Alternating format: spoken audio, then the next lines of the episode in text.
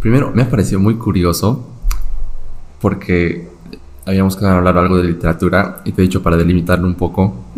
O sea, tú me has dicho, podemos hablar de Borges, ¿no? Que es, como imagino, un autor que te gusta mucho. Y, o sea, hay varias cosas que quiero hablar, pero la primera, ¿por qué? ¿Por qué querías hablar de, de Borges? De Borges. Ya, a ver, eh, en mi vida he tenido distintos momentos literarios, creo yo. ¿No? Entonces, siempre he tenido así como que la obsesión con algunos autores que los tengo por épocas, así, ponte, a los 15 estaba así enamorada de García Márquez, ¿no? Así súper romántico, bla, bla, bla. Y así han ido pasando varios autores y ha llegado un momento que ya deben ser así unos dos años, más o menos, tal vez un poco menos, que he entrado al mundo de Borges, que es un mundo mucho más oscuro, mucho más misterioso, profundo, y me he quedado ahí, mira, dos años después, eh, sigo un poco obsesionada con, con este autor místico. Entonces, eh, también me parece que es un autor que, de, lo, de quien hay mucho eh, sobre, sobre él para decir, ¿me entiendes? Es una obra bastante compleja, lo cual permite analizarla de diferentes maneras y, y nada, me parece súper interesante como que abordar este, este lado, que además no es tan conocido, creo, en Bolivia.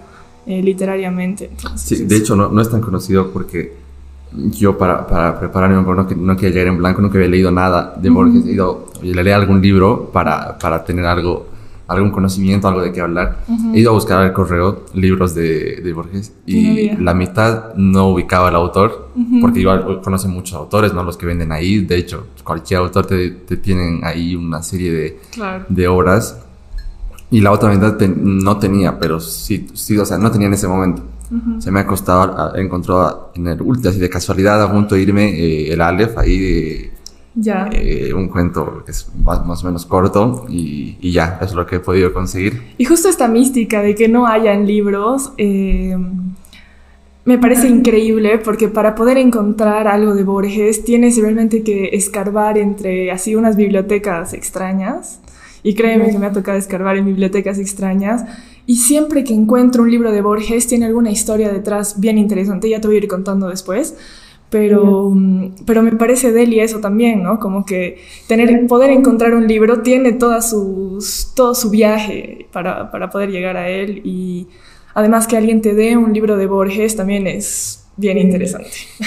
Sí, bueno, lo bueno es que he encontrado, por ejemplo, en YouTube sí hay audiolibros de, varios, varios, entonces, varias horas de, libros, entonces, para, para quien usa, pero es otra cosa leer el libro, o sea, físico, ¿no? Claro. Tiene su, su propia, no sé, su propia forma, su propio gusto, agarrar el libro y poder leerlo. Y sobre todo Borges, porque, a ver, por ejemplo, hoy día que he traído mi librito, yo necesito leer Borges en físico porque necesito ir escribiendo cosas, ¿no? O sea, es un... Escribes en el libro, tú estás escribiendo en el libro. Claro, es un libro tan complejo, eh, es una escritura tan compleja que es necesario ir tomando apuntes y buscando en internet a qué se refiere eh, con algunas palabras o con algunas alusiones a otras obras porque si no, no entiendes nada, ¿no? Sí, sí, de hecho sí, eh, tanto en su poesía como en sus cuentos a veces eh, tiene un, o sea, yo creo que con el tiempo, y lo escuchaba porque para, para prepararme un poco para esto, eh, no solo he leído una, de sus obras y alguna poesía por ahí, sino que he visto entrevistas de él, así unas joyas que están ahí en internet. Em, tal vez las has visto, tal vez no, pero o sea, ¿cómo hablaba él? O sea, digo, y esos últimos días, ¿no? que era una persona mayor de más de 80, creo, pero eh, o sea, escucharle a él eh, ha sido una, una, maravilla también. Así. Borges en las entrevistas eh, se hacía un poco la burla de los, ¿no? de los entrevistadores, de los periodistas, y abordaba las preguntas desde una, desde una concepción literaria. Por ejemplo, le preguntan, ¿tú conociste a tal persona? Y él respondía, me dicen que sí. ¿Entiendes? Entonces era súper confuso pero era su manera de hablar eh, con ese tinte literario muy borgiano que lo caracteriza y lo vuelve quien es. Entonces eso, eso también rescato mucho de Borges y me encanta, que él era eh, la misma persona en sus libros y en su vida real. ¿no? Sí, sí. Esa oscuridad, ese misterio, lo tenía en las dos áreas, en el área literaria y en el área social y en el área política y todo, porque Borges ha sido una figura políticamente también muy interesante y complicada. Y siempre ha ido en contra de lo que la mayoría de la gente creía, que en esa época era una dictadura. Eh, bueno, todo el país estaba del lado de la izquierda, ¿no? Como que queriendo acabar con la dictadura. Y Borges estaba completamente a favor de Videla, lo cual también es eh, muy complicado de entender, ¿no? Un hombre con tanta bueno, con tanta mm, riqueza, no sé, muchas, muchas personas creían que lo que él era era un provocador constante. Por ejemplo, así entrando a, una, a un dato, Borges tenía que recibir el premio Nobel. Y, y cuando le dicen, se entera que iba a recibir el premio Nobel, le dicen, si tú te reúnes con Pinochet, porque Pinochet le quería hacer una, como que un agradecimiento y no sé qué por su obra, eh, no vas a recibir el premio Nobel. Obviamente desde, desde Noruega eh, estaban completamente en contra de la dictadura de Pinochet, ¿no? Y Borges va y se reúne con Pinochet y dice, em, prefiero la claridad frontal de la espada a la explosión, era así como la explosión de la dinamita, ¿no? Sabemos que, que Nobel era el que creó la dinamita.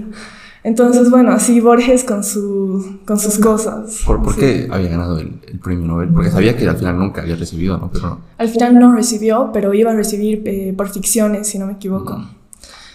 Eh, claro, una Claro, sí era complicado darle premios, eso estaba escuchando, porque he visto una, una, una especie de curso, conferencia de un argentino hablando de Borges, así unas tres horas sobre él porque eh, hasta el día de hoy creo que tratar de hablar de él, de entender su, lo que hay detrás, de sus obras, su forma de escribir, sigue siendo pues algo, algo como decías que no, no es como fácil y, y sí te da lugar a abordarlo desde muchos lugares, pero decía ¿no? que las obras de él, eh, principalmente, o sea, los cuentos que no son libros como largos, nunca hacía eso, ¿no? Sino, eh, bueno, casi nunca pero, o sea, que costaba darle un nombre por obras tan, tan concisas, digamos, eh, o sea, cortas.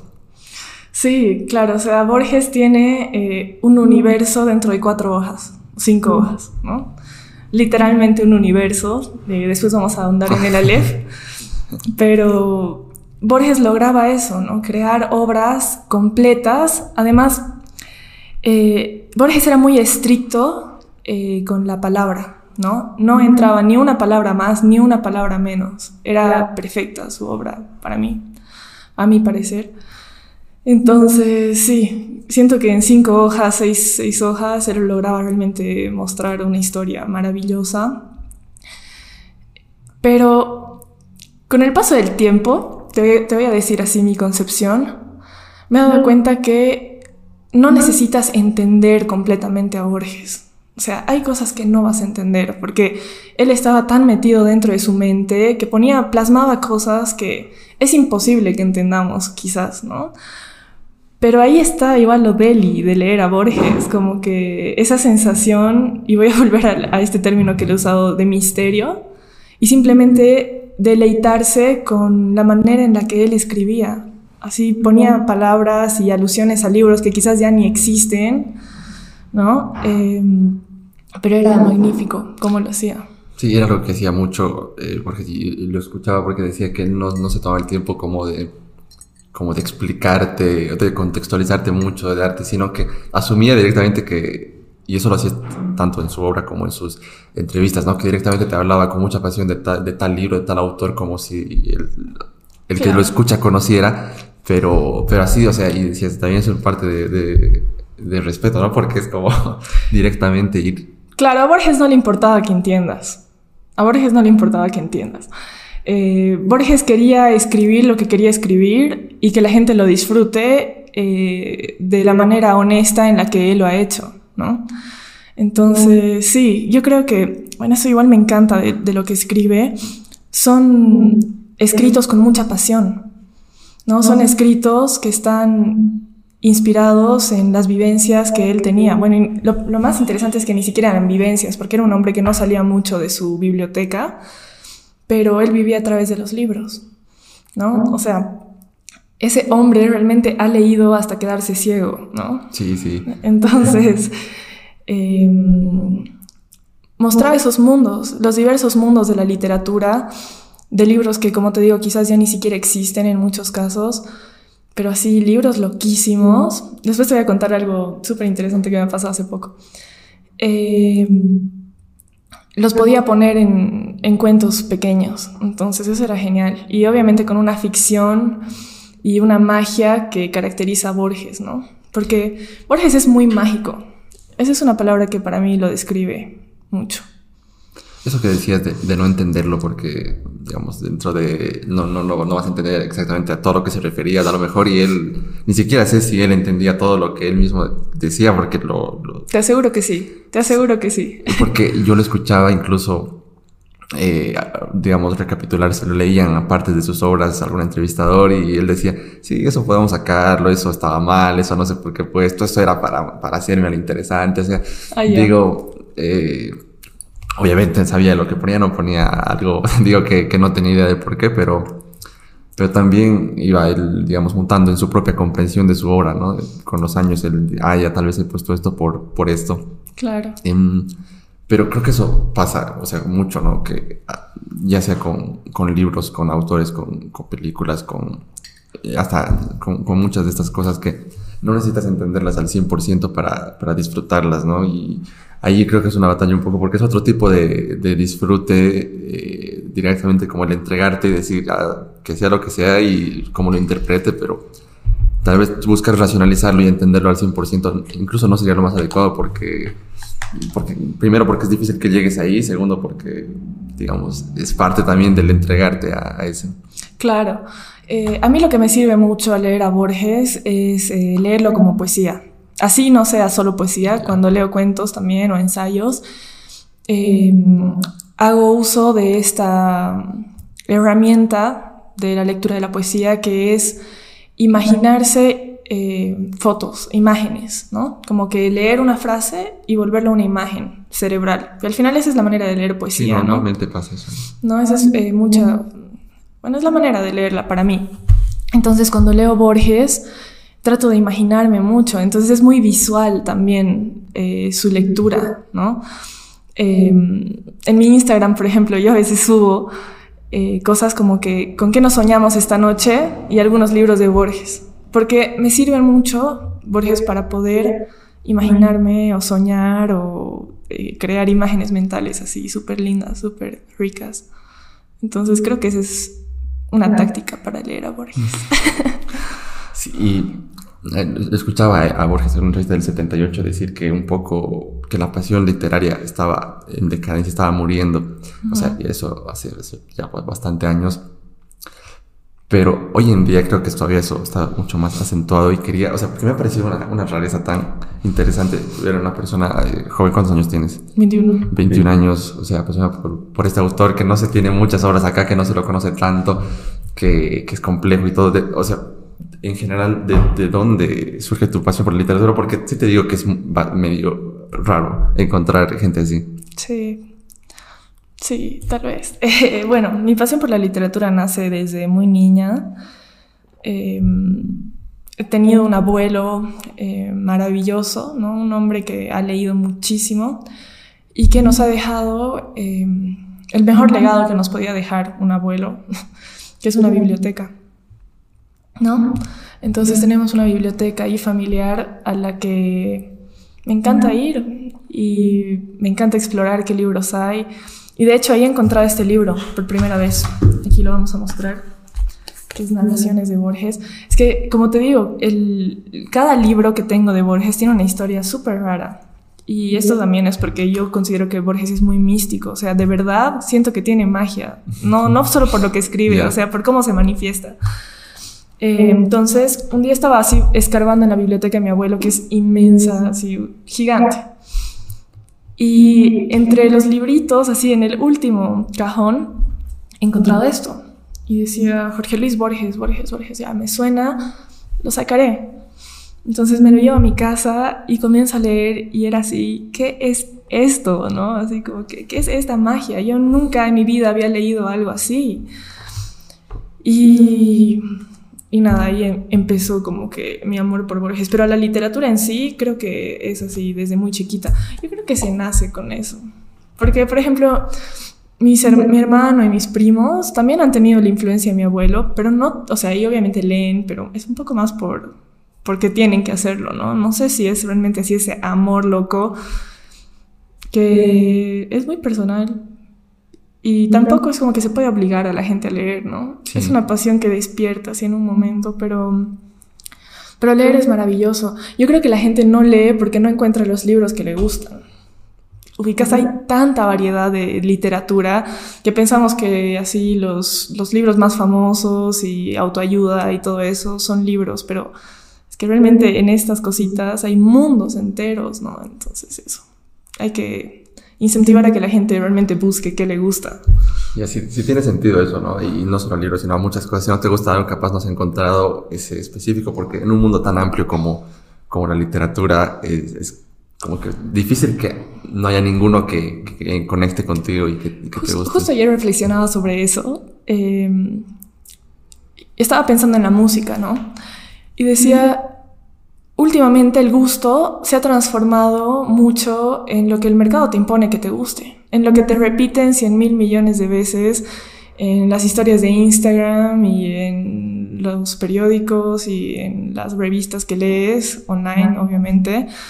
Y te dicen, esto es lo mejor, esto es lo que te tiene que gustar. Y muy poca gente se anima a buscar un poco más allá qué es lo que realmente le gusta. Digamos, en la música te imponen que te tiene que gustar, no sé, un reggaetonero, porque te lo ponen 500 veces en todas las historias de Instagram, ¿no? Entonces tú piensas que es lo mejor del mundo, pero realmente te das la oportunidad de buscar qué es lo que realmente te gusta, te das la oportunidad de explorar, de entrar hacia lo más profundo y de ver, ah, mira, esto sí me representa, esto sí me gusta, así de verdad, no es porque lo he escuchado mil veces, no es porque a la gente le gusta, no es por la aprobación de los demás, es realmente porque a mí me representa como persona, ¿no? sí, esto, que dices tiene mucho sentido porque si en la música que es algo tan subjetivo y tan, y tan, o sea, tan, tan personal, o sea, sí puede llegar a afectarte el hecho de ver tanto, o sea, porque, a ver, la máquina de publicidad para un lanzamiento ahora es pues un presupuesto enorme y, o sea, con esa idea, ¿no? De que lo escuches hasta, hasta en la sopa y y, o sea, hasta por repetición, pues asocias a que es bueno porque en todos lados suena. Exacto. Pero, o sea, y eso pasa con, todo, digamos, con, con comida, con, con, libros, con, con contenido, con, o sea, con películas, eh, con, absolutamente todo puede llegar a afectarte. Entonces, o sea, me gusta esto, esto que dices, ¿no? Que a pesar de que es difícil, o sea, porque, porque no tienen publicidad muchas de las cosas que quizás sean las que te, te gusten o sea, tenemos la posibilidad de buscar ahora bastante más, más, que antes, ¿no? Entonces, darnos ese tiempo de explorar y que, oye, y puede coincidir y puede ser que busques y, y lo que esté sonando sea lo que más te guste, ¿no? Pero que no sea solo porque sea lo único que escuches, sino porque... Tal cual. Porque realmente... Exacto, es como que ir un pasito más allá y decir, esto es lo que realmente me gusta y me voy a animar además a compartirlo, ¿no? No voy a poner la misma canción que todos porque no necesito ser igual que todos. Y estoy segura que alguna persona, así aunque sea una persona, te va a agradecer por compartir tu verdadero gusto y va a decir, qué lindo, qué interesante, ¿no? Esta concepción del trueque así musical y de productos literarios y de todo me parece increíble. A mí me encanta que la gente me diga, mira, he leído esto o mira, escuché esta canción, porque es una manera también de acercarse a la gente ahora que estamos tan alejados o solo conectados por internet, eh, es una excelente manera de compartir y de unirse ¿no? a las otras personas. Entonces, sí, eso es bueno. Anímense a, a mostrar lo que realmente les gusta. Eso me parece importante. Guay, sí, sí. Y.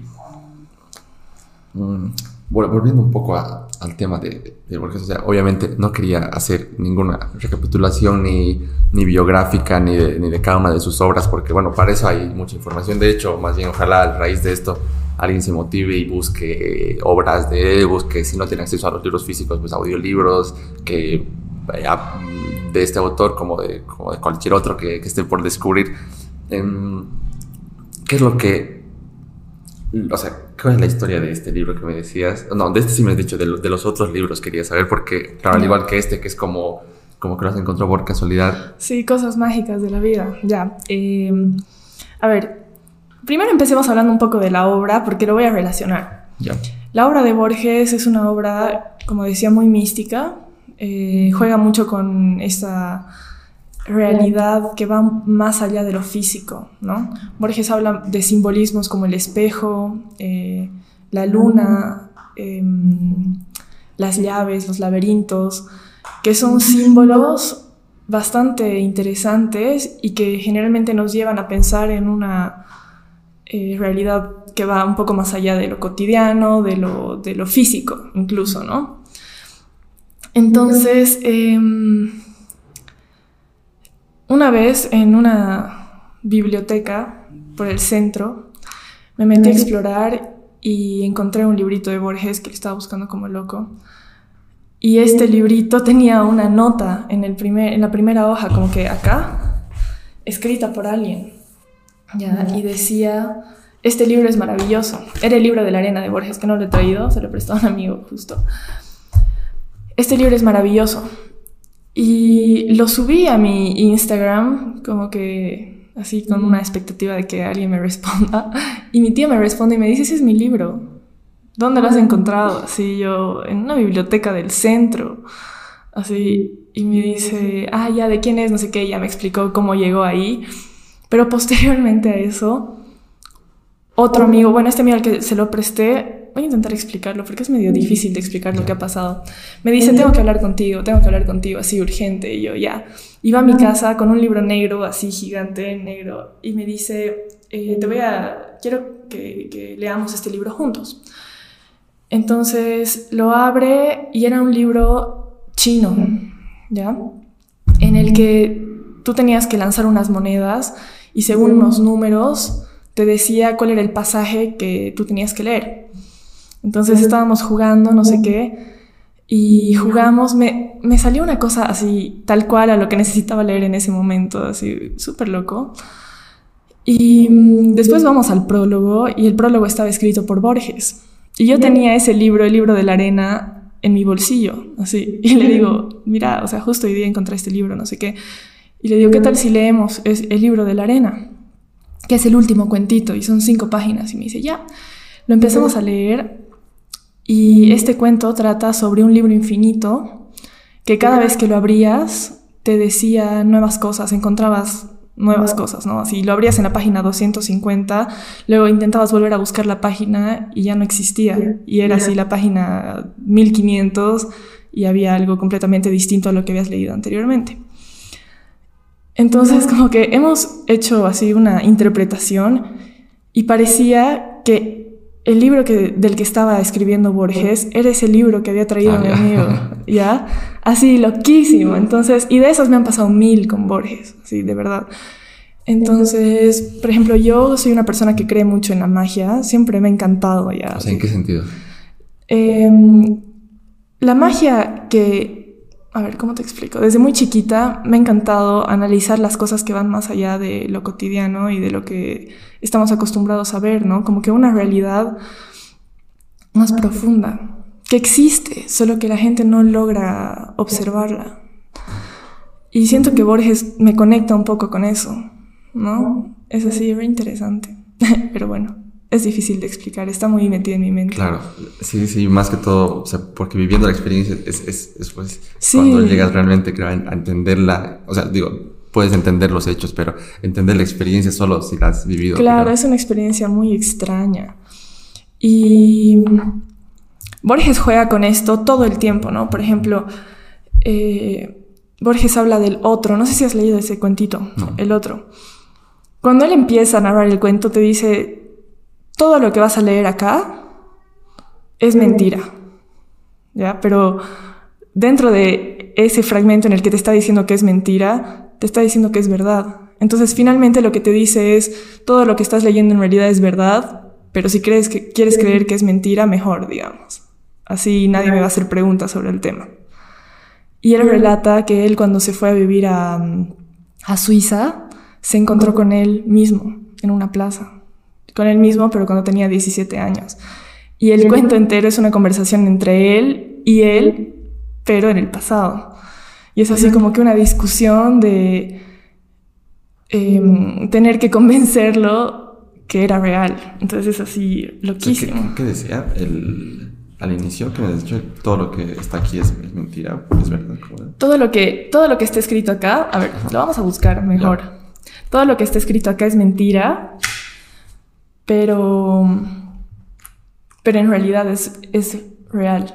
es que así escribía Borges, ¿no? Era muy complicado de leer. No, no, pero sí es una, es una, es una paradoja bien bonita. Eso, o sea, Borges es la paradoja completa todo el tiempo y le gusta confundirte. Ese es el misterio de Borges y eso es lo delicioso. Él está así empecinado en que vos te confundas y no entiendas nada de lo que quiere decir. Pero en realidad, obviamente... sí, era, un... O sea, tenía muchas influencias. Me, acuerdo que él... o sea, escuchando esta conferencia, por eso alguien quiere buscarla, es de un tal... Eh, no me acuerdo su nombre, es Piglia. No sé si buscan Piglia Borges, ahí lo van a encontrar. Tal vez le pongo un enlace o algo así, igual que me pareció fantástica porque han sido como tres horas del tipo hablando de Borges. O sea, y no, y no de alguna obra en específico, sino de Borges en general. Eh, o sea, me fantástica porque como acercamiento a un autor que no conocía de nada, eh, digo, me ha gustado mucho porque previo a eso había, lo había visto a él y luego recién lo he leído, o sea, después de estar un poco en contexto de quién era y todo eso, recién he leído un poco de él. Em, pero decía que adoptaba mucho de lo que leía, o sea, incluso en muchos momentos estaba hasta el borde del plagio y que eso le, le encantaba a él hacer porque, porque él mismo decía, ¿no? Que, eh, sea, que eh, o sea, siempre está este dilema, creo, de que si realmente está todo ya hecho o hay cosas por hacerse. Entonces, pero, o sea, en el supuesto caso de que todo ya esté escrito, todo ya esté contado, sí se pueden hacer cosas nuevas a partir de eso, ¿no? Porque él, él hablaba muchos idiomas, era traductor también, ¿no? Entonces, solo el hecho de traducir ya es algo nuevo, porque estás, y el hecho de hacer resúmenes y cortar y, cortar y poner y mezclar, o sea, juntar todo lo que hay y sacar una cosa nueva con eso, nueva, porque en realidad entonces es, maravilloso el, trabajo de hacer eso. Definitivamente, y además eh, Borges hacía uso mucho de, de, la ciencia, de las matemáticas, de la física, por ejemplo, en la biblioteca de Babel, y este es impresionante y les aconsejo que lo lean, él habla de una biblioteca infinita.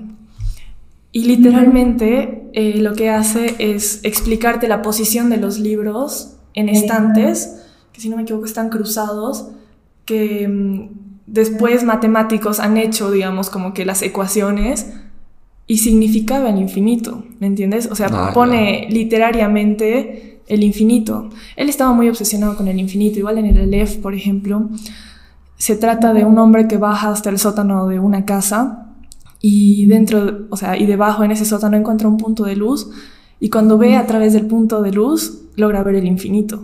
Y Borges describe el infinito, que es una descripción maravillosa. Son dos páginas así. Dos páginas así que dices, ¿what? ¿Qué? ¿qué es esto? Em, sí, es increíble. Me encanta ese juego que tiene así con las cosas inexplicables, porque es muy difícil poner en palabras el infinito, por ejemplo. Es muy difícil poner en palabras la otredad, el simbolismo que él utiliza. Entonces, no sé, era el amo de las palabras, Borges. Sí, porque si tienes en tu cabeza el Aleph, digamos, tienes, esto es lo que sé que va a ver el personaje, en este caso el mismo Borges, ¿no? Claro. Eh, claro, el hecho de plasmar esa, esa, esa, abstracción que tienes en tu cabeza en palabras, o sea, y más que suenen literarias, ¿no? No son una descripción técnica ni nada de eso, ¿no? Sino que ponerlo, hacerlo bonito y que entre dentro de la historia es, creo que es una, es una maestría muy, muy importante. Y es un juego, me encanta eso. O sea, Borges está jugando contigo, porque por ejemplo en el, en el Aleph en una parte dice, vi todos los, los espejos del planeta y ninguno, ninguno me reflejaba, ¿no? Y después dice, eh, vi no sé qué, no sé qué, no sé qué, te vi a ti. Entonces te, está, te, está, hablando a vos de la nada. Por un momento rompe ahí la, cuarta pared. Ajá, por completo. Entonces es como que, ¿what? ¿No? Es increíble, me encanta. Ese es mi cuento favorito, creo, hasta ahora. O sea, ninguno lo supera. Es uno de, sus más conocidos. Y él decía así a modo de broma en su entrevista, tal vez sea por el nombre, ¿no? Suena algo, algo así raro, eh, el Aleph. O sea, como que ni siquiera sé cómo se pronuncia, si es como F o como... El Aleph. Aleph, ¿eh? ¿eh? pero bueno, él, me acuerdo, porque en su entrevista él, él, él habla del lenguaje en una parte y dice que en sus inicios él buscaba ser más o sea, como buscar impresionar más con sus palabras y buscaba más palabras rebuscadas. Y dice que en sus últimas épocas trato de escribir más simple posible, eh, digo, utilizando el lenguaje de la, oralidad para que se entienda y pone el ejemplo del azul. ahí de, decir, puedo poner a, su, a, su, lado, que, que tiene tonos azules, y ahí dice, no, pero en el diccionario sinónimos esto significa, y no me acuerdo las palabras, azulino, azul, no sé qué. Y exactamente ese fragmento está en el, en el, cuando le está leyendo el, poema. su poema, ¿no? sí, sí, sí. Me encanta porque era su propia reflexión de él, de decir, esto no se hace, pero para tratar de ponerlo como un autor que... Claro, claro. Porque se hace la burla del que había escrito el poema y dice, eh, puso azulino, azulejo, azul, y no sé por qué no se le ocurre una palabra más fea, digamos, algo así, ¿no? Como que haciéndose la burla del otro escritor, pero en realidad estaba haciéndose la burla de sí mismo. sí, dice que no podemos usar todas las palabras del diccionario porque, porque no es así como habla la gente, entonces él decía que últimamente buscaba hacer eso, ¿no? Que sus palabras sean las que se usan, eh, que se te entienda. Claro, imagínate, Borges a los cinco años ha leído el Don Quijote. No, a los cinco años. A los seis escribe una fábula eh, inspirada en Don Quijote. Imagínate eso, o sea, era un erudito, un genio de la vida. Entonces había leído tanto y obras tan pesadas, porque además Borges eh, decía que no le gustaba la literatura actual, ¿no? que él prefería los clásicos. Que seguramente para él era complejo escribir con un lenguaje simple, ¿no? Sí, sí, porque toda su inspiración pues estaba en ese lenguaje y en un inicio pues era así. Claro. Y además con, creo que hablaba cinco idiomas, leía en latín, entonces... Sí, es una locura ese tipo, porque incluso se pone a, cantar en, en, alemán en esa entrevista porque se lo piden, ¿no? Y, ni el alemán antiguo, ni siquiera en el alemán, digamos, de ahora, entonces... No, qué personaje, o sea, yo he quedado maravillado porque gracias, con la excusa de, de esta, de esta conversación, me he puesto a indagar y, o sea, escucharle, o sea, el tipo se la pasaba bien, o sea, era muy bromista, no se tomaba en serio ni a sí mismo, ni, ni, a la entrevista, como decías. Increíble. Y, y, esa es la manera de leerlo. Creo que esa es la reflexión principal de esta charla para mí. La manera de leer a Borges es pasarla bien, no es entender, no es así una lectura pretenciosa de, ah, he entendido esto, no sé qué, es divertirse, porque lo que él hace es realmente abrir puertas a otros universos, a otros mundos, a la concepción del infinito, a la concepción del otro, a la concepción de, lo, de la ultra, ultratumba, digamos, de lo más oscuro, porque es muy oscuro Boris también. Entonces es agarrar y decir, ok, así, no tengo nada que hacer esta tarde, ¿qué tal si me meto a lo más profundo de la literatura y me meto un cuentito de Borges? Y en cinco páginas vas a, vas a terminar de leer y tu cabeza va a estar así, ¿no? Entonces, por ejemplo, hoy día he traído mi librito de poesías para que leamos uno que me encanta, así que es recortito. Dale. a ver, ¿qué, quiero que me digas qué sientes ya. Cuando, cuando escuches esto. Ya. Un sueño. En un desierto lugar del Irán hay una no muy alta torre de piedra, sin puerta ni ventana. En la única habitación cuyo piso es de tierra y tiene la forma de círculo, hay una mesa de madera y un banco. En esa celda circular, un hombre que se parece a mí escribe en caracteres que no comprendo un largo poema sobre un hombre que en otra celda circular escribe un poema sobre un hombre que en otra celda circular. El proceso no tiene fin y nadie podrá leer lo que los prisioneros escriben. Qué belleza. O sea, es, un, bucle infinito. Exacto. Y Sí, o sea, ahorita de hecho recuerdo algo, no sé si era del mismo libro. Ah, sí, exacto. En el, eh, cuando describe el Aleph, me acuerdo eh, que en una parte dice, ¿no? Y ahí vi, vi esta casa y vi el Aleph y dentro estaba esta casa. Ah, sí, pues, claro, dentro del Aleph sí, Ahorita me ha venido porque lo leí anoche justo el cuento ese, entonces. Acá lo tengo, igual podemos leer un poquito del Aleph. Porque igual es rico poder compartir estas cosas que es difícil encontrar, ¿no? Yo creo que la gente va a estar agradecida, espero. Y tal vez sea la única aproximación que tengan a este autor y pues... Claro. Bueno, la Aleph entonces, eh, como les estábamos contando, es em, un cuento sobre un hombre que encuentra el infinito en un punto de luz en un sótano de una casa. ¿No? Entonces, la descripción del infinito de Borges es maravillosa. Y vamos a leer una partecita, a ver si lo encuentro. Justo recién le estaba mostrando a mi chico Borges. Allá. Ah, y nada, pues igual se está involucrando así en este mundo maravilloso. Y me he dado cuenta que solo necesitan, o sea, para entender Borges es muy importante que alguien te inculque o te, te muestre, porque leer por ti solo Borges, tienes que tener así un golpe de suerte como yo. Sí, desde encontrar el libro hasta que te den ganas por, de leerlo, si es que tienes acceso, digamos. Sí, tal cual. A ver, aquí está. Entonces, cuando Borges intenta describir el Aleph, dice, arriba ahora el inefable centro de mi relato. Empieza aquí mi descripción de escritor. Todo el lenguaje es un alfabeto de símbolos cuyo ejercicio presupone un pasado que los interlocutores comprenden. Eh, ¿Cómo transmitir a los otros el infinito Aleph con mi temerosa memoria que apenas abarca? Entonces, a ver, para no leer todo. Um, ya. Ay, no encuentro qué parte. Esa, esa parte que decías, como que ese bucle es buenísimo. Sí, sí. Está pasado a la mitad. Tres cuartos, tal vez. Ya, aquí está. Aquí está. Vi la circulación de mi oscura sangre. Vi el engranaje del amor y la modificación de la muerte. Vi el Aleph desde todos los puntos. Vi en el Aleph la tierra y en la tierra otra vez el Aleph y en el Aleph la tierra. Vi mi cara y mis vísceras, vi tu cara y sentí vértigo y lloré, porque mis ojos habían visto ese objeto secreto y conjetural, cuyo nombre usurpan los hombres, pero que ningún hombre ha mirado, el inconcebible universo. Maravilloso, ¿no? Claro, y me gusta porque no sé si después de eso dice igual que ha tenido que ponerlo en orden secuencial porque así es la única forma de, expresarlo, pero te da a entender que todo lo ha visto al mismo tiempo. O sea, que, que, o ha sido una locura ver ese punto porque, porque veía todo y nada. O sea, como en una parte veía todos los espejos, veía, veía todo. O sea, es, es, una, o sea, es, es fuerte eso. Y, y, o sea, me gusta la genialidad de escribir tanto en tan poco, creo que creo que lograr eso solo lo logra alguien que, que, ha leído muchos, mucho, mucho para poder hacer esto. Claro, es una abstracción así ya demasiado, demasiado difícil de hacer, que solo Borges puede hacerlo, ¿no? Y también, por ejemplo, posteriormente, eh, hay autores que han tratado como que de inspirarse en Borges.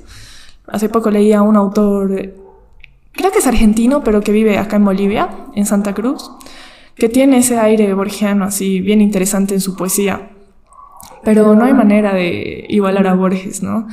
Y eso igual lo decía Fabián Restivo, que es una persona que yo admiro con todo mi corazón, que es el, es el último periodista que ha entrevistado a Borges.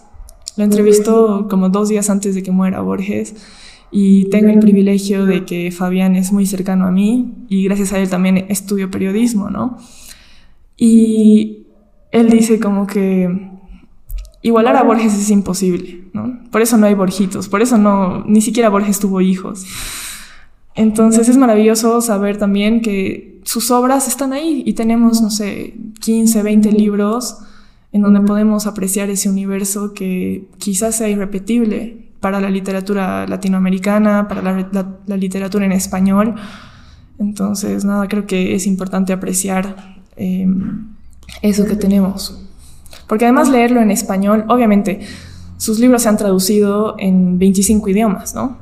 Pero leerlo en español es lo que es. O sea, él usa, hace uso del español para que su literatura sea maravillosa. Entonces, obviamente el mensaje si lo lees en inglés va a estar ahí, pero la riqueza eh, misma del, lenguaje solo la tienes en el español. Sí, aprovechar que, que los tenemos ahí hablando nuestro idioma Em, oye, y me gustaría que, o sea, que justo a raíz de esto, como que sí, pues alguien le dé curiosidad, oye, no tiene que gustarte, ¿no? Borges necesariamente, pero, pero por lo menos date una vuelta, conocerlo, eh, conocer sus poemas, sus, o, sea, hablando de poemas, eh, o sea, la poesía es aún tiene menos propósito de ser entendida que, que, que, el cuento, digamos, ¿no?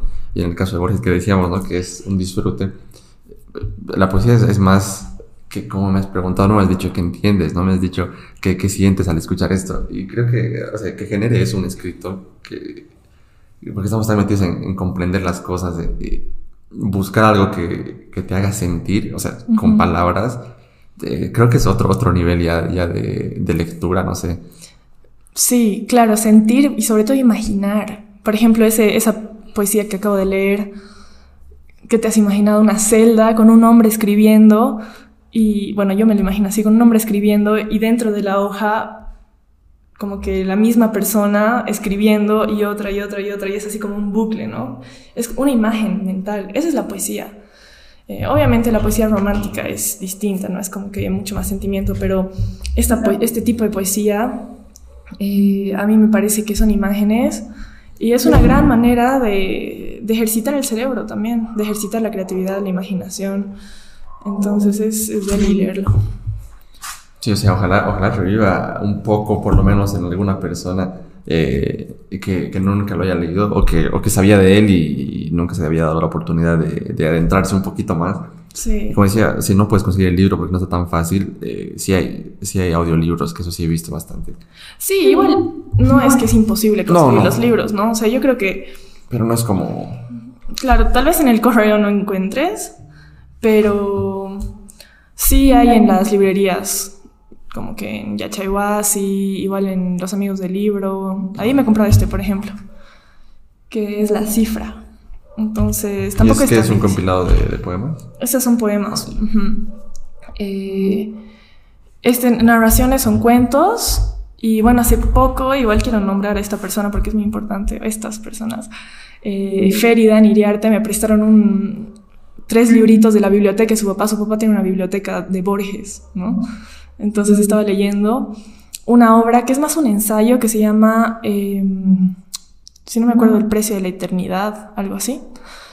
Y es una, un ensayo sobre el tiempo, sobre el tiempo desde Sócrates hasta, no sé, todas las concepciones así también de otras culturas, de, completamente de otras sociedades mucho más antiguas, sobre el tiempo y qué es el tiempo y qué es la eternidad y cómo se mide y todas estas distintas concepciones. Y después él hace un análisis y pone para él qué es, ¿no? Entonces es increíble. Como te digo, Borges hace mucho uso de los símbolos, entonces es bastante interesante ir por ahí.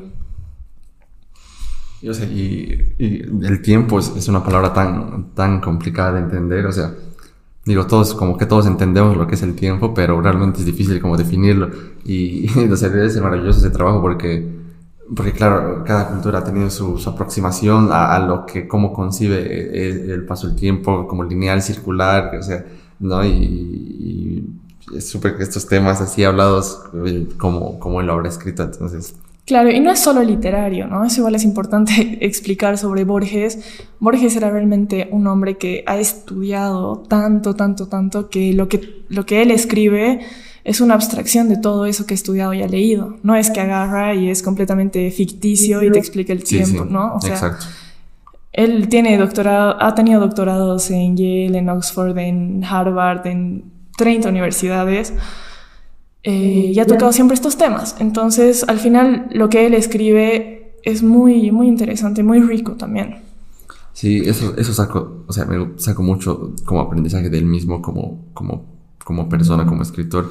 El hecho de lo que hace con lo que sabe, ¿no? Porque, claro, no, no es que de la nada solo lo que se le ocurre o lo que se ha soñado noche antes, ¿no? Sino que arma con todo lo que ya sabe algo, algo nuevo, algo único, digamos, dentro de, de que resume y reúne y todo esto. Claro, y Borges también ha tenido etapas, ¿no? Ha tenido una etapa romántica, una, una, etapa así muy, también muy metida en, en, los barrios pobres de la Argentina, una etapa muy, muy de Europa, entonces como él ha vivido en distintos lugares, siento que refleja mucho las realidades que él estaba viviendo en ese momento, entonces es igual buenísimo. Y siempre muy cercano a la, a la realidad dentro de la ficción. Y eso es muy lindo también. Y bueno, quisiera que recomiendes algo, o sea, lo que más te haya gustado, o sea, cuentos, libros de poesía sobre, sobre Borges, o sea, algo que dirías, esto me gustaría que leas para acercarte a este autor así. Ya, eh, a ver, a ver. Eh, bueno, Borges era el dueño de las palabras, así que no es que pueda decir que haya una obra que me guste más que otra, porque absolutamente todas son maravillosas, bueno, la mayoría. Pero recomiendo empezar por, por cuentos, ¿no? Porque quizás después ya es muy complicado. Entonces, si estás animado o están animados a conocer un poco más sobre Borges y sobre esta literatura ficticia y real al mismo tiempo, les, aconsejo empezar por los cuentos, tal vez por el Aleph, que es maravilloso, y con este consejo que es súper importante, que no se frustren si no entienden, porque el juego de leer a Borges está en disfrutar cómo escribe, no en entender. Y al final, lo que entiendas, lo que saques de ese cuento, va a ser lo que te tenía que quedar. ¿no, no hay esa presión de que, ah, no, no entiendo estas palabras, no entiendo esta frase. Está, está bien, y después lo puedes volver a leer. Eso igual a mí me sirve mucho, ¿no? El Aleph lo habré leído, no sé, 30 veces y cada vez que lo leo encuentro alguna otra cosa que me encanta en esas cinco páginas. Entonces, eso, eh, Borges es para leer con pasión, no, no por obligación. Así que disfrútenlo y empiecen por los cuentitos. Y después yo creo que ya entrar a la poesía igual está buenísimo y hacer eh, uso de esta herramienta que les decía, que es imaginarse hacer imágenes mentales con, con, las frases que escribe Borges, porque eso es súper divertido, es como ver una peli mental. Sí, eh, ahora que te escuchaba eh, decir esto, creo que es importante porque mm, el leer algo solo por el disfrute de leerlo, eh, siento que es algo, o sea, dentro de que, dentro de que la lectura siento que ha, ha perdido bastante espacio, em, no del todo obviamente, pero mucho, tal vez más que antes. Estamos acostumbrados los que somos estudiantes, digamos, a leer por, la obligación de, entender, ubicas, de que tengo este examen, tengo que saber bien y articularlo y si me puedo hacer un mapa, un esquema sobre esto, es mejor porque tengo que dar un examen o, o del otro lado, si es una novela o lo que sea, igual tiene su secuencia lineal y tal vez tiene la secuela del libro, que siento que sus libros han estado, no sé, tipo, no sé, estas películas que se han adaptado a los Juegos del Hambre, Harry Potter, no sé. O sea, como que sí tienes la obligación de, entenderlo porque es una historia que continúa y, demás, entonces. Sí, eso es cuestión muy de gustos, pero yo voy a atribuir ese, ese mal pensamiento a la gente mayor, porque nos, nos inculcan así como que, a ver, por ejemplo, los, los millennials, así los que tienen, no sé, ahorita 30 por ahí, no leen un carajo, así, no leen un carajo, y te lo juro, porque yo lidio mucho con esas personas y muy poca gente lee.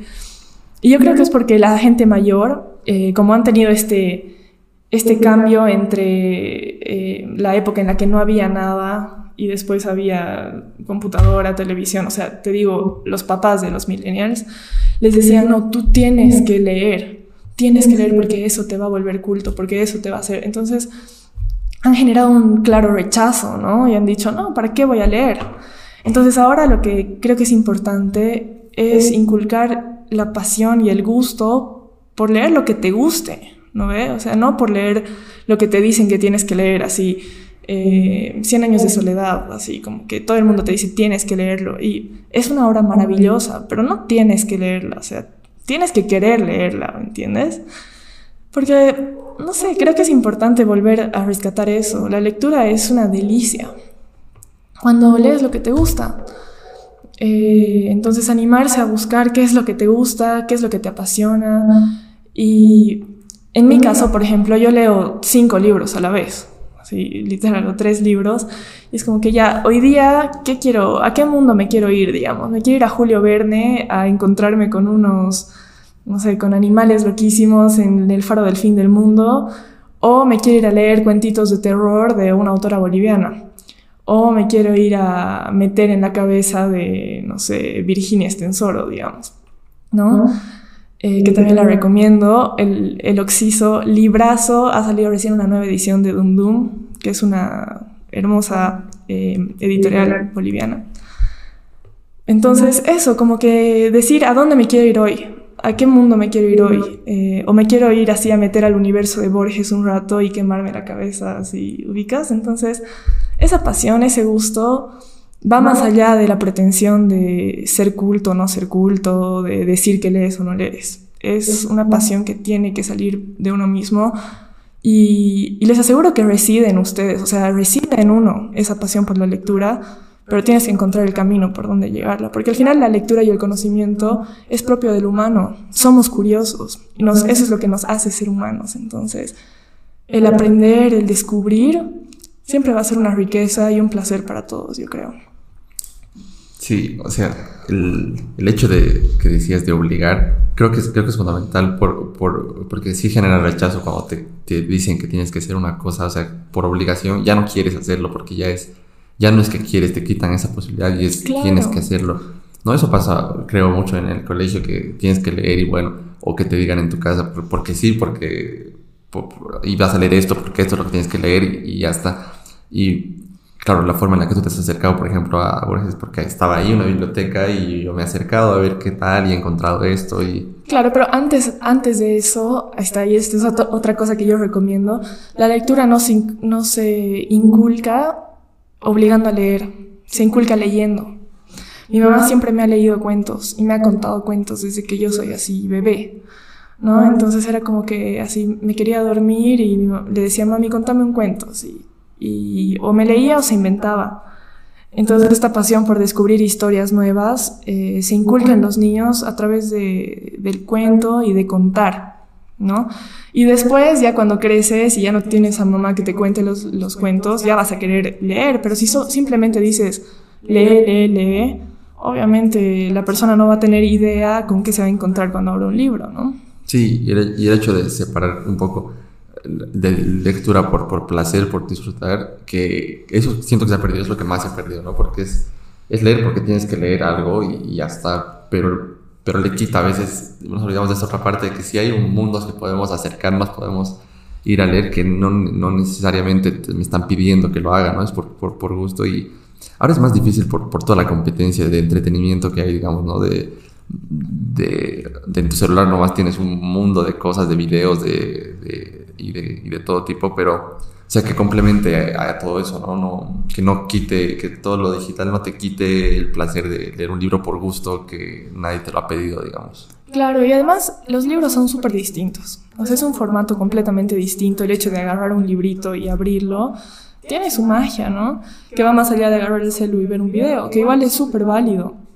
Pero es otro tipo de entretenimiento. Y está bueno tener varias maneras de entretenerse, ¿no? No como que solo estar en el celu, porque igual el celu, esto es complicado, digamos, el celu está cargado de publicidad y marketing en todas partes y al final eso igual como que te va mm, comiendo la cabeza, o sea, como que tener que ver un video y en medio del video chantarte tres publicidades, es como que todo el tiempo ahí el mercado diciéndote compra, compra, compra, compra, ubicas y en el libro no tienes eso. En el libro estás tú y el libro y no hay otras personas más. No hay eh, una búsqueda comercial, una búsqueda económica, ubicas. Es como que eres tú y el libro. Y esas, esas letras, esas palabras no se van a mover de ahí. No te va a aparecer un anuncio, no te va a aparecer una persona queriendo sacar crédito de eso. O sea, entonces es algo más íntimo y que también te permite alejarte un poco de, de, todo el constante, la constante información que está ahí quemándote el cerebro. Por lo menos a mí me sirve mucho para, para tener un momento a solas. Y eso es rico. Sí, o sea, me gusta la energía del libro porque es como pagarte una suscripción premium sin literal, publicidad, ¿no? Literal, qué buenísimo eso. Sí, sí, o sea, ahorita como así es la comparación, claro, me cae en cuenta que aquí nada, no, porque es una sobreestimulación, la verdad, eh, el hecho de estar viendo cosas que, o sea, que está perfecto, ¿no? O sea, no lo vamos a dejar de hacer, es parte de nuestra vida, ¿no? Pero este escape, algo, algo, un momento más tuyo, sin que sí. te interrumpan, porque incluso, o sea, puedes leer libros digitales en tu celular, digamos, pero si sigues sí, conectado a internet, o sea, te van a llegar notificaciones de gente que demanda tu tiempo o, o tú mismo fácil de distraerte un cachito en otra cosa ahí. Exacto, y digamos, eh, yo creo que hay mucha gente como yo que los sentidos los tiene muy, muy sensibles. Yo en todos sentidos, o sea, es como que la música, eh, el tacto, la vista, la tengo, no sé si es desarrollada, pero es muy sensible para mí. Entonces, como que el escuchar sonidos fuertes, más bien vivo en el campo, si no hay nada de sonidos, o sea, alejada, o el todo el tiempo ver colores, a mí me, me aturde un poco. Entonces, como que poder leer esto, mira, o sea, es blanco, negro y ya, ubicas. Me calma la mente un poco, me calma la vista, estar en silencio igual, que no te lleguen notificaciones, que no tengas que escuchar ningún audio, ¿no? Como que dejar el celu. Es un descanso para mi mente, así bastante delicioso. Es como tomar un cafecito en la mañana, así. Me encanta. Sí, y, y es un mundo tan amplio, digo, puede ser por entretenimiento, puede ser que quieras comprender algo o algún tema más a profundidad y puedes complementar con videos, con lo que lees, es, realmente es algo, o sea, es, una cosa tremenda. Que... Seguramente, o sea, tú lo has, lo has debido hacer en, en comunicación en nuestra carrera. Eh, siempre tenemos que escribir, ¿no? Es una carrera así de lectura y escritura muy fuerte. Y cuando escribo, me encanta tener así dos videos de YouTube abiertos, tres artículos y unos dos o tres libros al lado de mi escritorio. Así sea completamente diferente. O sea, tengo que escribir así de, no sé, de cultura libre y tengo un libro de Borges, así, nada que ver. Pero lo voy a abrir y voy a encontrar una palabra así que me encante, digamos, así como que las curvas eh, que yo sabía que iba a alcanzar, digamos. Entonces es como que me inspiro y digo, las curvas de la cultura libre, bla, bla, bla, se alcanzan a través, ubicas. Entonces es como que es delicioso porque son, es como que una herramienta para poder inspirarse para escribir también y que no escribas simplemente lo que, o sea, de una manera muy literal, sino más literaria. Y eso es súper rico también. Pero cuando escribes, ¿tienes videos de otras cosas también? Claro, tengo mil cosas y me voy inspirando. Y sabes qué, cuando era chiquita, yo siempre he sabido que quería ser escritora, así, desde muy chiquitita. Pero mm, cuando escribía cartas, digamos así, de amor para algún chico que me gustaba, me gustaba pensar así, como que ver y encontrar una palabra, así como que ya, veo casa.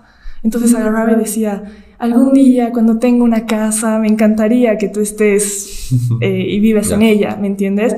Entonces me encanta ir sacando, eh, obviamente hay cosas que no funcionan, ¿no? Pero ir sacando partes de distintos, eh, de distintos productos para inspirarme y que vaya saliendo. Y te juro que sirve para escribir más literariamente. No, es un ejercicio de creatividad tremendo. o sea, incluso varios que hacen freestyle o sea, rap, es un ejercicio para o sea, que tenga una palabra, un objeto, lo que sea, y a partir de eso decir cosas. Exacto, tal cual. O sea, yo creo que la escritura, como yo la veo, es muy parecida a eso del freestyle. Sí, porque es improvisar. Es improvisar, es una improvisación así deliciosa y a veces terminas de escribir y dices, ¿qué es esto? Sí, está pésimo. Lo guardas en un cajón y es lo que decías al principio. Después de unos meses lo sacas y significa otra cosa para vos, ubicas, y tal vez te sirve de inspiración para hacer otra cosa. Pero está ahí y es lo que sentías en ese momento y es una re linda manera también de expresarte y después de leer y volver a eso y decir, ¿qué he aprendido de esto, digamos?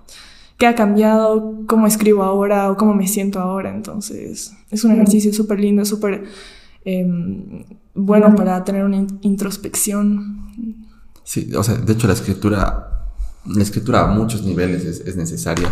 Digo, no solo porque tengas que escribir eh, tu tarea, digamos, ¿no? O sea, un artículo, lo que sea, sino porque, de hecho, si escribes tus, tus pensamientos, tus sentimientos, o sea, es, una terapia muy aconsejada, así como hablarlo con alguien, ¿no? Entonces, y tú mismo llegas, o sea, es que el poder plasmarlo en palabras escritas, tus, tus pensamientos, es, es otra cosa, porque tus pensamientos los, es muy, muy etéreo, muy abstracto y cuando lo bajas a tierra, allá no, no era tan, tan, tan complicado como pensé o algo así. O a veces es igual de complicado. A mí me pasa que a veces agarro y necesito escribir y digo, voy a escribir todo lo que pienso, ¿no? Así escribo, escribo, escribo, escribo. Después leo y no tiene ningún sentido, son palabras al azar, así, una mezcla de todo pero ha salido, ya no está ahí, ubicas. Y verlo plasmado, obviamente, te, te, ayuda a darte cuenta que no es tan grave como lo tenías en tu cabeza, digamos. El problema no es tan complicado y es una re buena manera de, de afrontar igual las sensaciones que uno tiene.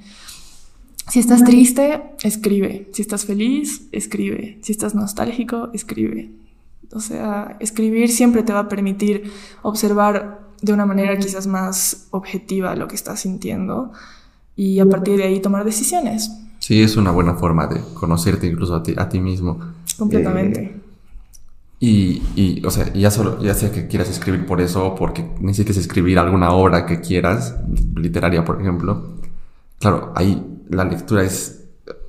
No puedes escribir de la nada, ¿no? Entonces tienes, no sé, cientos de años de, de escritura acumulada de, de, muchos lugares del mundo, muchas épocas, muchos estilos y, leer te alimenta y para que tú puedas hacer cosas nuevas con eso. Claro. es una herramienta completa también para la escritura. O sea, es. Claro, o sea, no puedes separarlo. no se puede separar, va de la mano. Pero antes de entrar a eso, eh, es importante terminar de reflexionar en el hecho de que la escritura no tiene por qué tener una carga eh, de ego o de querer después mostrarlo. O sea, la escritura es una terapia que mm, es lo mismo, es igual así como que intrínseca al ser humano. Y escribir para ti es suficiente. Y es igual de válido que escribir una obra literaria maravillosa, ¿me entiendes?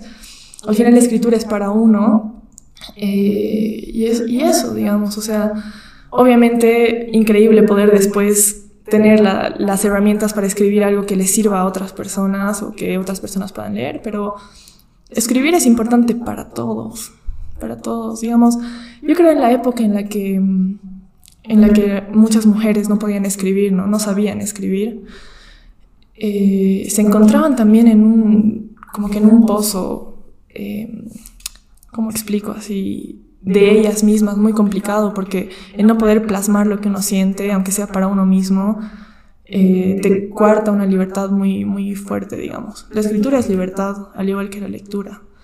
Y es, volvemos a lo mismo de hace rato, no es por obligación, es un placer para cada uno.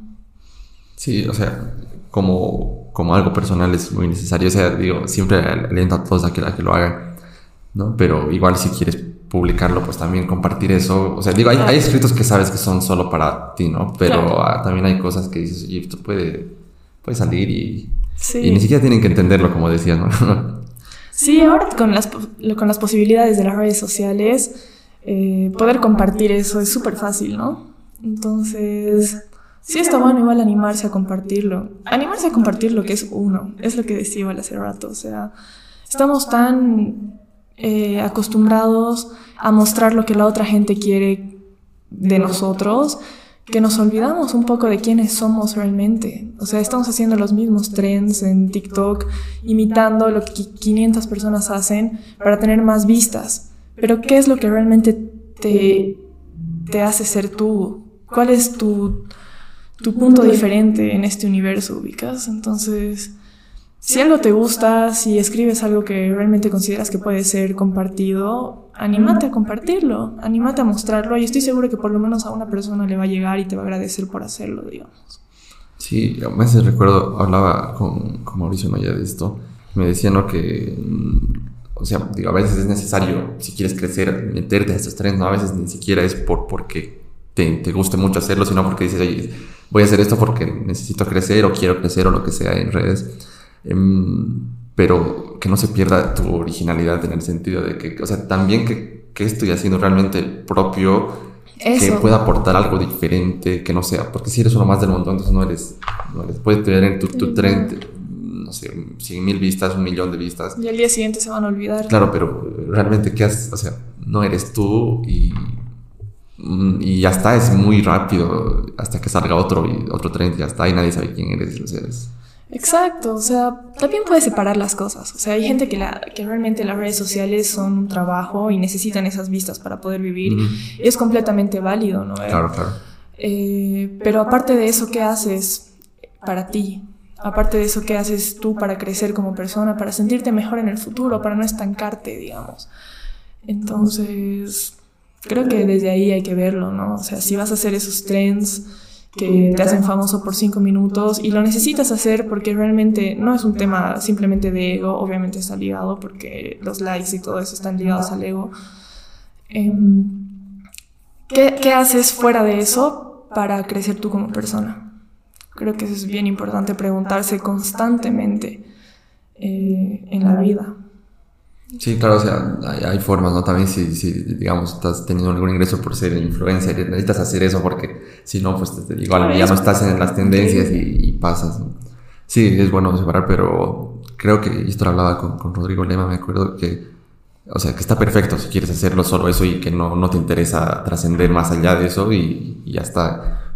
Pero si te interesa realmente crecer algo, o sea, sí procura hacer algo que sea más que solo eso, digamos. Claro, también siento que la gente está completamente disociada de la realidad, ¿no? O sea, estamos en medio de una guerra, eh, que es en Europa, que, en donde está muriendo mucha gente, y en realidad siempre, o sea, estamos en medio de un mundo muy violento, de una realidad aquí mismo en Bolivia muy, eh, muy complicada, ¿no? Eh, con vidas bastante tristes pero estamos completamente dopados por memes, por fotos, por vidas perfectas.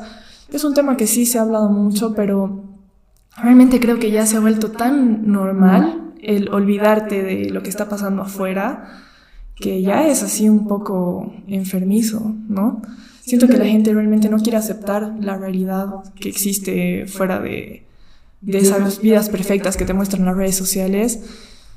Y, si solo se nutren de eso, terminan viviendo en un mundo de mentira, de fantasía. ¿Me entiendes? Es que es muy fácil eh, que se te cierre así, más con los algoritmos. Igual lo hablo bastante este tiempo. Es como, como que si solo también te va a mostrar un cierto tipo de contenido para que, porque lo que quiere, el es que te quedes ahí viendo cosas, ¿no? Y, y lo que más ves está otra más de eso y, y, vas a quedarte ahí. Es, a pesar de, de que ahora está muy abierta la información global, digamos, creo que es igual de difícil que otras épocas. O por lo menos si te dejas llevar solamente, ¿no? Si no haces el esfuerzo consciente de, de contrastar información y demás. Claro, es este, este tema que igual lo estamos trabajando desde la comunicación hace tiempo, que son estas burbujas comunicacionales, ¿no? Que en donde te cierras completamente a lo que quieres ver y lo que el algoritmo quiere que veas. Pero yo quiero ir así un poquito más allá. Obviamente es importante como que ver redes sociales y enterarte y no sé qué, pero pucha, qué necesario apagar el celular. Así, apagar el celular de verdad y observar aquí al lado tuyo.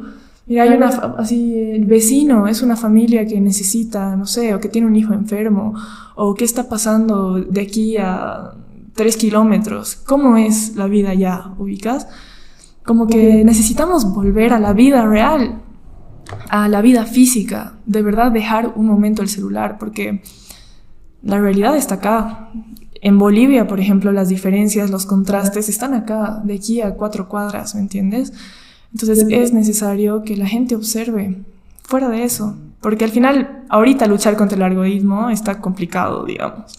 Es un monstruo ya tan gigante y tan eh, inteligente que te va a mostrar lo que, o sea, lo que quiere que veas.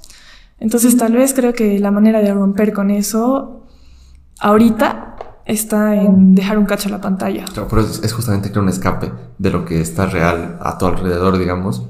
Y justo al entrarte a esta realidad virtual, que es otro mundo donde está todo bonito y todo perfecto y, y te ayuda a salirte de la realidad que quizás no es, o sea, que seguramente no es así. En algunos casos muy bonito y perfecto y en otros también, o sea, lo único que ves son noticias ah, trágicas, ¿entiendes? Entonces salirte un cacho te va a permitir observar las plantas, observar las montañas, observar a tu mamá, a tu papá, o sea, también hay cosas hermosas, ¿no? Que es necesario que observemos y que están acá y volver a valorarlas. Creo que es muy necesario, no sé. Veo una decadencia fuerte, fuerte, fuerte en la sociedad actual eh, y es por culpa de este aparatito. Entonces, sí, creo que es, es importante volver a eso y también volver al cuerpo. Creo que con la pandemia y toda esta, em, este, esta transición a lo virtual, nos hemos olvidado de lo maravilloso que es nuestro cuerpo y el movernos y el sentirnos ¿Hace cuánto no miras las palmas de tus manos? ¿Me entiendes? Que si es que no son solo para textear. ¿Hace cuánto no pones tus pies descalzos en, en el pasto? ¿Hace cuánto no mueves así todas tus articulaciones? ¿Me entiendes? Como que regresar al cuerpo también a uno mismo es bien necesario. Y, y bueno, parte importante de olvidarse de la pantalla es poder distraerse con otras cosas. Así que para eso están estos cuates, los cuates, los libritos que, que son una alternativa a, la distracción de la pantalla constante. Sí, o sea, me gusta esta reflexión para, o sea, como, oye, no sé cómo hemos llegado a esto, pero... Sí, yo tampoco. Pero, pero sí, sí me, me gusta porque es bueno tenerlo presente también, saber que hay que dejarlo, o sea, conscientemente y pues eh, que no solo eso y no podemos quedarnos ahí. Y quiero preguntarte cuánto tiempo te queda ahorita? Mm, no tengo tiempo, la verdad, lo que necesito. Ya, para quería abordar un par de cositas más. Obvio. Entonces, bueno. Quería, ah, ah, preguntarte, o sea, personalmente, vos ahora, ¿a qué te estás dedicando? ¿Qué estás haciendo? Eh, ¿A qué me estoy dedicando? A nada, ya, no, mentira. Eh, bueno, el año pasado he tenido eh, varios proyectos, ¿no? Tenía un programa de política, he estado trabajando en las noticias, en el Mañanero de TLC también. Y justo he tenido este, este quiebre, así en donde me he vuelto a preguntar si es que realmente lo que quiero es exponerme así a través de las redes sociales y de la televisión y todo. Y me he dado cuenta que no, no es lo que quiero. A mí me gusta escribir y desde chiquita he sabido que eso es lo que me hace feliz. Entonces, para ser consecuente con esto, me he dado un tiempo ahora en donde estoy dedicándome a, nutrirme de, de, libros y a estudiar, ¿no? Estoy en la U, en la Cato. Em, y con la gran ilusión de poder escribir un, un libro para niños, ahora hasta fin de año. Em, así que si es que alguna editorial me está viendo, eh, ayúdenme. Ya. no, me encantaría trabajar, la verdad, con estas editoriales bolivianas que estaba mencionando hace rato, porque son maravillosas, así, Dum Dum, El Cuervo. Hacen unas, están sacando unos libros muy bellos. Entonces, bueno, ahorita estoy en ese proceso de escribir. Y, y eso, creo que gran parte de las personas que nos dedicamos a, a la parte creativa es tener espacios para nutrirnos, ¿no? Porque la creatividad solo sale de que tu cerebrito haga conexiones neuronales con toda la información que, que tienes, ¿no? Entonces, si no tienes información, no vas a poder hacer nada. Claro, es lo que hablábamos de Borges, ¿no? Que tenía tanto que, que podía. sí. Exacto, entonces ahorita estoy en eso. Y también viajando, he estado viajando bastante, porque también viajar te abre la mente, ¿no? Completamente. Entonces, eso. Creo que eso es a lo que me estoy dedicando. yo, yo, me acuerdo haber visto tus entrevistas a los eh, candidatos a la, alcaldía, ¿no? Eh, de, o sea, habías empezado eso como, como ese episodio normal, como que querías hacer algo, y luego, porque claro, ahorita me sorprende escucharte que ah, ah, te has dado cuenta que no querías hacer eso. Sí, a ver, creo que ese programa en sí sí ha sido algo que quería hacer obviamente a partir de ese programa es que empezó a trabajar en las noticias y quizás ahí no ha sido tan, tan mi estilo, pero ese programa ha sido muy lindo porque he podido preguntarles a estos postulantes a la alcaldía preguntas que nadie les hace, ¿no? Que los jóvenes tenemos así como que estas cuestionantes sobre, por ejemplo, los colectivos LGBT y etcétera sobre la concepción de, la juventud, sobre qué, qué tipo de políticas ellos iban a implementar para, para nosotros, ¿no ve? Em, la política está tan, ¿cuál es la palabra? Sí, tan regida por gente mayor que generalmente se olvidan. Ahora más bien creo que hay en la alcaldía bastantes jóvenes y me alegro, me alegro, la verdad, porque tenemos una concepción distinta del mundo pero me gustaría que hayan más jóvenes todavía, o sea, más chiquitos, ¿ubicas? Creo que mm, la gente de mi edad y menor tiene una visión del mundo bastante interesante respecto al sistema, que tiene una idea tal vez más mm, amigable con el medio ambiente, también mucho más inclusiva con los distintos las distintas eh, categorías de género, etcétera, etcétera, etcétera. Entonces, sí, eso.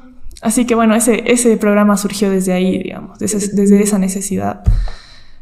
Y después eh, de hacer el programa, empecé a trabajar en las noticias. Creo que ahí ha sido donde me he dado cuenta que el periodismo desde ese lado no me gusta. No me gusta tener que, que contar malas noticias, la verdad. Pero eso es muy propio, obviamente es necesario. Pero no, no me gusta. Tal vez no te gusta, ¿no? Sí. Y me gusta mucho más la literatura, entonces. Como que hay veces en la vida en las que uno tiene que tomar decisiones y a pesar de que era un trabajo así increíble y bastante interesante, no era lo que me representaba a mí como persona. Y, y ahora quiero escribir, la verdad. Esa es mi meta. Y pero bien también que hayas experimentado y para saber también por dónde no. Creo que es, creo que es, creo que es clave. O sea, así, pues, dentro de todo, creo que mm, es muy bueno animarse a hacer siempre cosas y, dar, para saber qué es lo que realmente quieres y qué bueno que quedes reafirmada de decir, oye, si vuelvo a, darme cuenta de que lo que me gusta es escribir. Y... Claro, definitivamente. Y ser bien consecuente con lo que sientes también es súper importante, ¿no? Como que es una manera de, de crecer como persona, de madurar, decir, no me gusta esto, tal vez es lo que mucha gente quiere que haga, pero a mí no me gusta. Entonces voy a seguir con lo que a mí me gusta, ubicas, y es parte igual de este proceso de ir en contra de lo que todo el mundo espera de ti. Eso es bueno. ¿Y cómo, has conseguido las entrevistas con todos los candidatos? O sea, no sé si son todos, pero por lo menos con... Sí, con, todos. ¿cómo ha sido eso? Eh, ¿Cómo he conseguido? Contactos, contactos. La vida, la vida son contactos. De hecho, Cocha sí es chiquito, ¿no? No debe ser, pero... Sabes, cuando yo era, cuando yo era chiquita, conocí a un hombre que era un cirquero de Francia que se fue a viajar por todo el mundo con sus hijos y su, y su mujer. Y él me dijo, la vida así se basa en tener buenos contactos. Y creo que he seguido eso. O sea, yo soy una persona muy social, entonces me encanta poder hablar y si voy a alguna cena en donde sé que hay una persona reconocida o que tiene acceso a otro tipo de información, me gusta acercarme y presentarme y pedir teléfonos, ¿me entiendes? Entonces tenía una buena base de datos y con la ayuda también de Rodri Lema, que él igual me, ha impulsado mucho, la verdad. Eh, nada, he empezado así a, llamar a mil personas y, llegar. Un saludo para Rodri que sí, a tener una charla. Tan bello, eh, Oye, genial, y has podido, o sea, me gusta porque de hecho, y estos candidatos, uno de estos sí o sí va a ser el alcalde de Cocha. Claro. Voy a entrevistar a toditos para hacerles estas preguntas que yo quiero, pues, y como dices, nadie les va a hacer porque obviamente hay otras prioridades, nosotros enfoques en, todos los medios, en todos los canales que hay. Sí, y fuera de las preguntas en sí, también me era eh, interesante ver cómo ellos se desenvolvían con una mujer y joven, ¿no? Porque generalmente tienen, como todos los políticos, tienen así un alturismo de que yo soy mejor y no sé qué, y es parte de su papel, ¿no? ¿Eh? Entonces, ¿cómo se iban a comportar frente a una chica de 19 años, eh, mujer? ¿Y cómo has sentido? O sea, ¿cuál sería tu, resumen de esa experiencia, digamos? Todos han sido distintos. Había algunos bien agresivos, o sea, no en el sentido de a la mala, pero tenían una actitud bastante agresiva eh, como fuertes en sus respuestas. Claro, así como que... ¿Quién, quién es? No, no, no vamos a decir ah, nombres. Bueno, pero... Bueno, si no quieres, no. Después habían otros que eran así como que más un coqueteo, así, que también horrible, ¿no? O sea, cero profesional y que te das cuenta cómo es esa persona al tiro. Igual eso llevamos un montón en comunicación, ¿no? O sea, cómo el cuerpo expresa lo que una persona es y lo que quiere decir. Y también han habido otros muy respetuosos, muy serios con sus respuestas, que realmente me han tomado así en serio. Y, ha sido para mí increíble darme cuenta también de, eso. Entonces, eh, desde el lado de la, de la entrevistadora, ha sido súper súper interesante observar todos esos, em, como que todos esos ámbitos que tiene una persona y un político en sí, digamos. Pero Finalmente la política es muy complicada y creo que en un país en donde eh, existe tanto silencio respecto al tema, en un país en donde se gobierna con mucha corrupción, he decidido por mí que no quería meterme a eso. Y es una lástima también, ¿no? Pero son decisiones que, que uno toma. Pero a la gente que todavía se anima a hacer esas cosas, escucha toda mi admiración, la verdad. O sea, la gente que se anima a ir en contra de, de esa política corrupta que nos representa tanto en Bolivia. Sí, sí, es difícil. Es difícil. ¿has, has, sentido que has tenido que confrontarles en algún momento como, como rebatir respuestas o, o cómo, cuál era tu intención? O sea, solo conocerlos, ver, o si has dicho, voy a, no sé, eh, hasta discutir si era necesario. Sabes, mi, mi personalidad no es mucha de confrontar. No me gusta personalmente confrontar, me gusta mirar y después ser crítica. Pero en ese momento no me gusta confrontar, por eso me gusta escribir, ¿me entiendes? Porque me gusta ver cómo actúa una persona y después hacerlo bolsa en, un artículo para el periódico, ¿me entiendes? Pero la confrontación no es lo mío, también por eso me he alejado un poco de la política.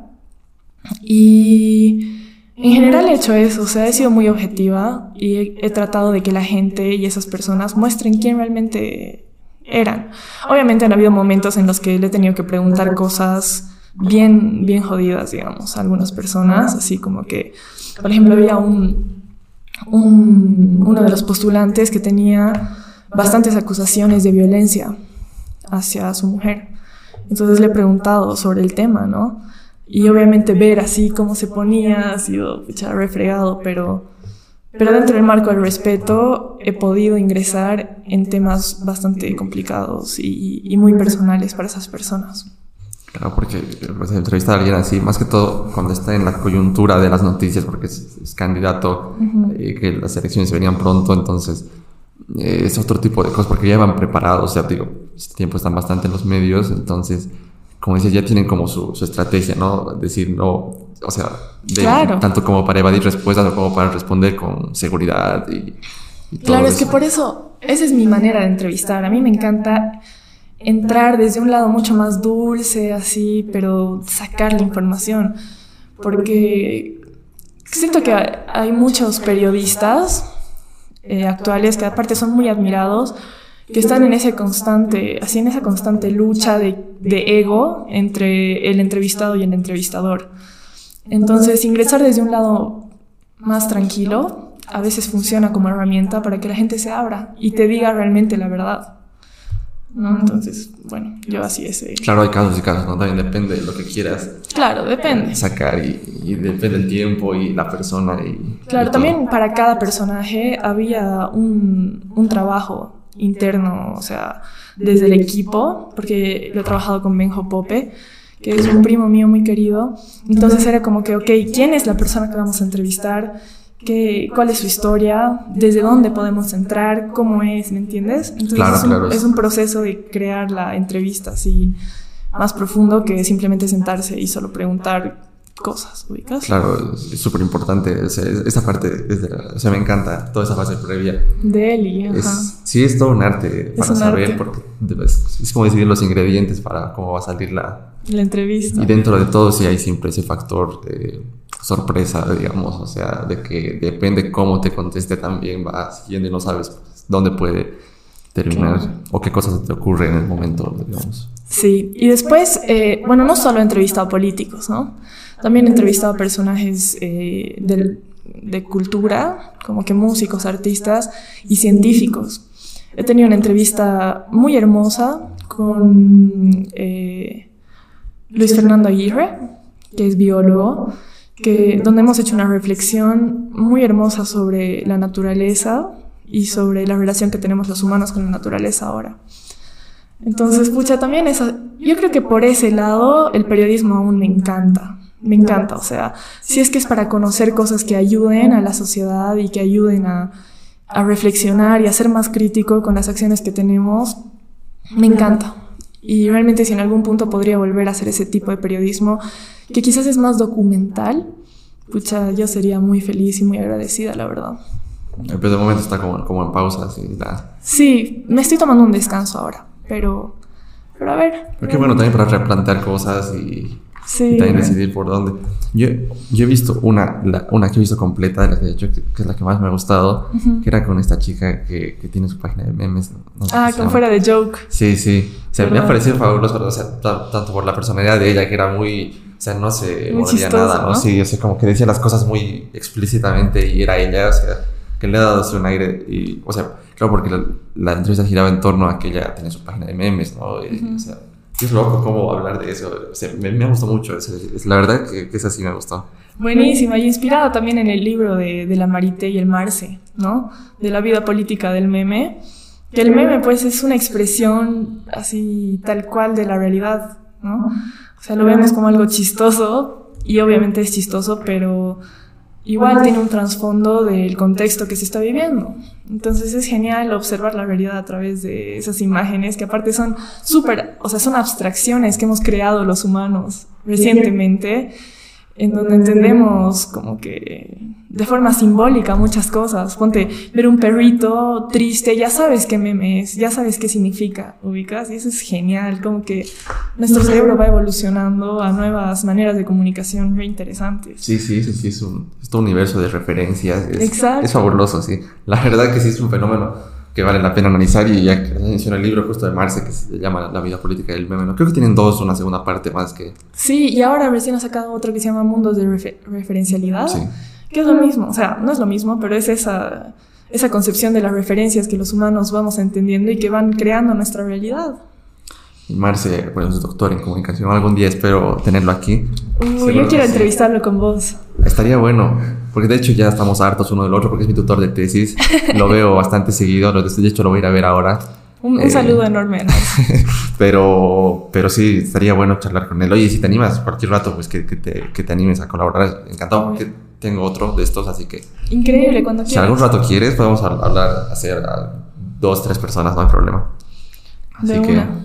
Y buenísimo, eh, Renata. Me ha gustado mucho porque, de hecho, hablar de Borges, toda una, o sea, bueno, no, no toda la conversación, pero que parta de, de este autor como habíamos dicho, tan, tan único, tan, tan poco conocido en muchos casos, tan incluso antiguo, ¿no? Em, que a partir de esto ya surgió una charla y yo decía, hija, eh, está bueno, pero primero por un lado me he tenido que preparar bastante, creo que sí la que más me he tenido que preparar, porque cuando hablo con personas sobre su trabajo, sobre ellas mismas, eh, me resulta más fácil porque es, es pues, una persona que domina el tema, digamos, y, claro.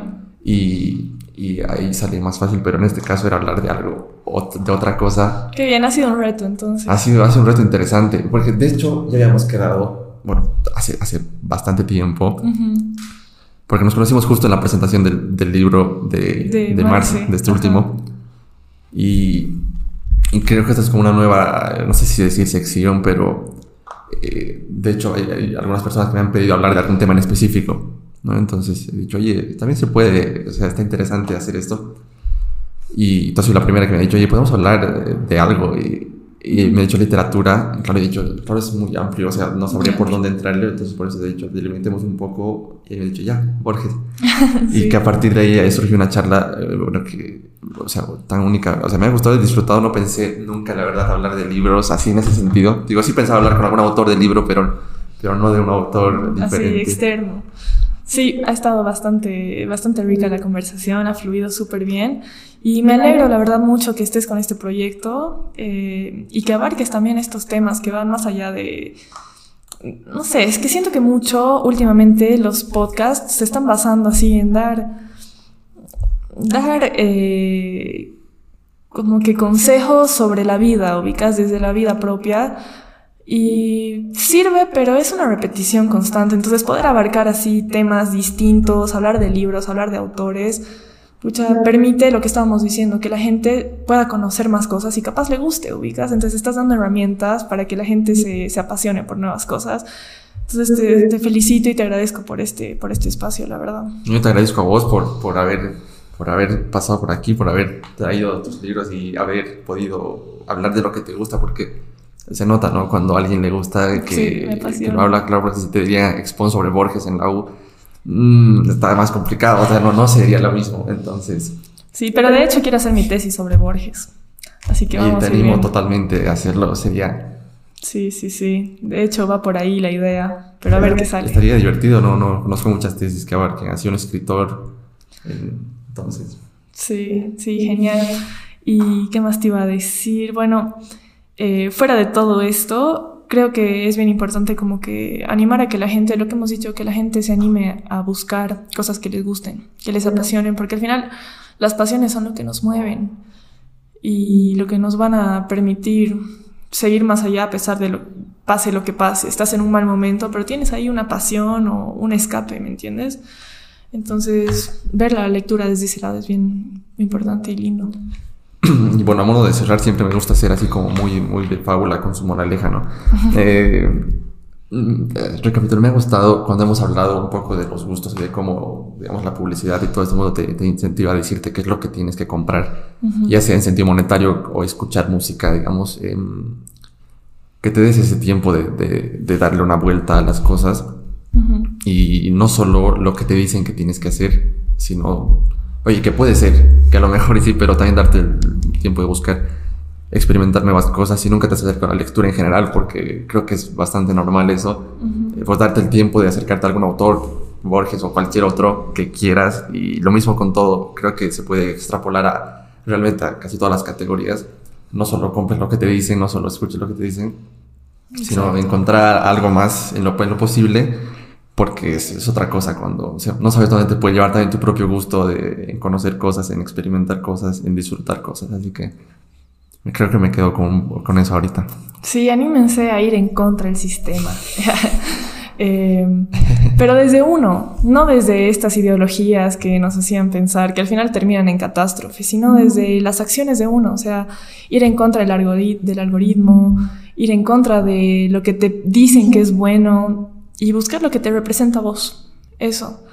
Eh, anímense a explorar qué les hace felices, qué les gusta, qué los deleita. Eh, tanto en la lectura, en la música, en todas las expresiones artísticas, porque al final el arte es lo que nos mantiene en constante movimiento. La creatividad, toda la tecnología y todo eso nace de las ideas de las personas. Entonces, esas ideas solo se van a poder cultivar si es que uno se va nutriendo de bastantes cosas. Sí, que esas cosas también te bajen a tierra, como decías, que te desconecten un cacho de, de este problema grande que tenemos, que es la tecnología, que dentro de, que es lo máximo también, es, es, creo el máximo problema que afrontamos, y que el escribir, como habíamos dicho, el leer, el, todo esto te, te, te, saque un poco de eso y te permita pues conocerte más y, y hacer otras cosas. Gracias, gracias Renata por, por, este, por este capítulo, pues esto ha sido eh, la charla con, con Renata. Gracias. qué bueno. Dos horas, creo.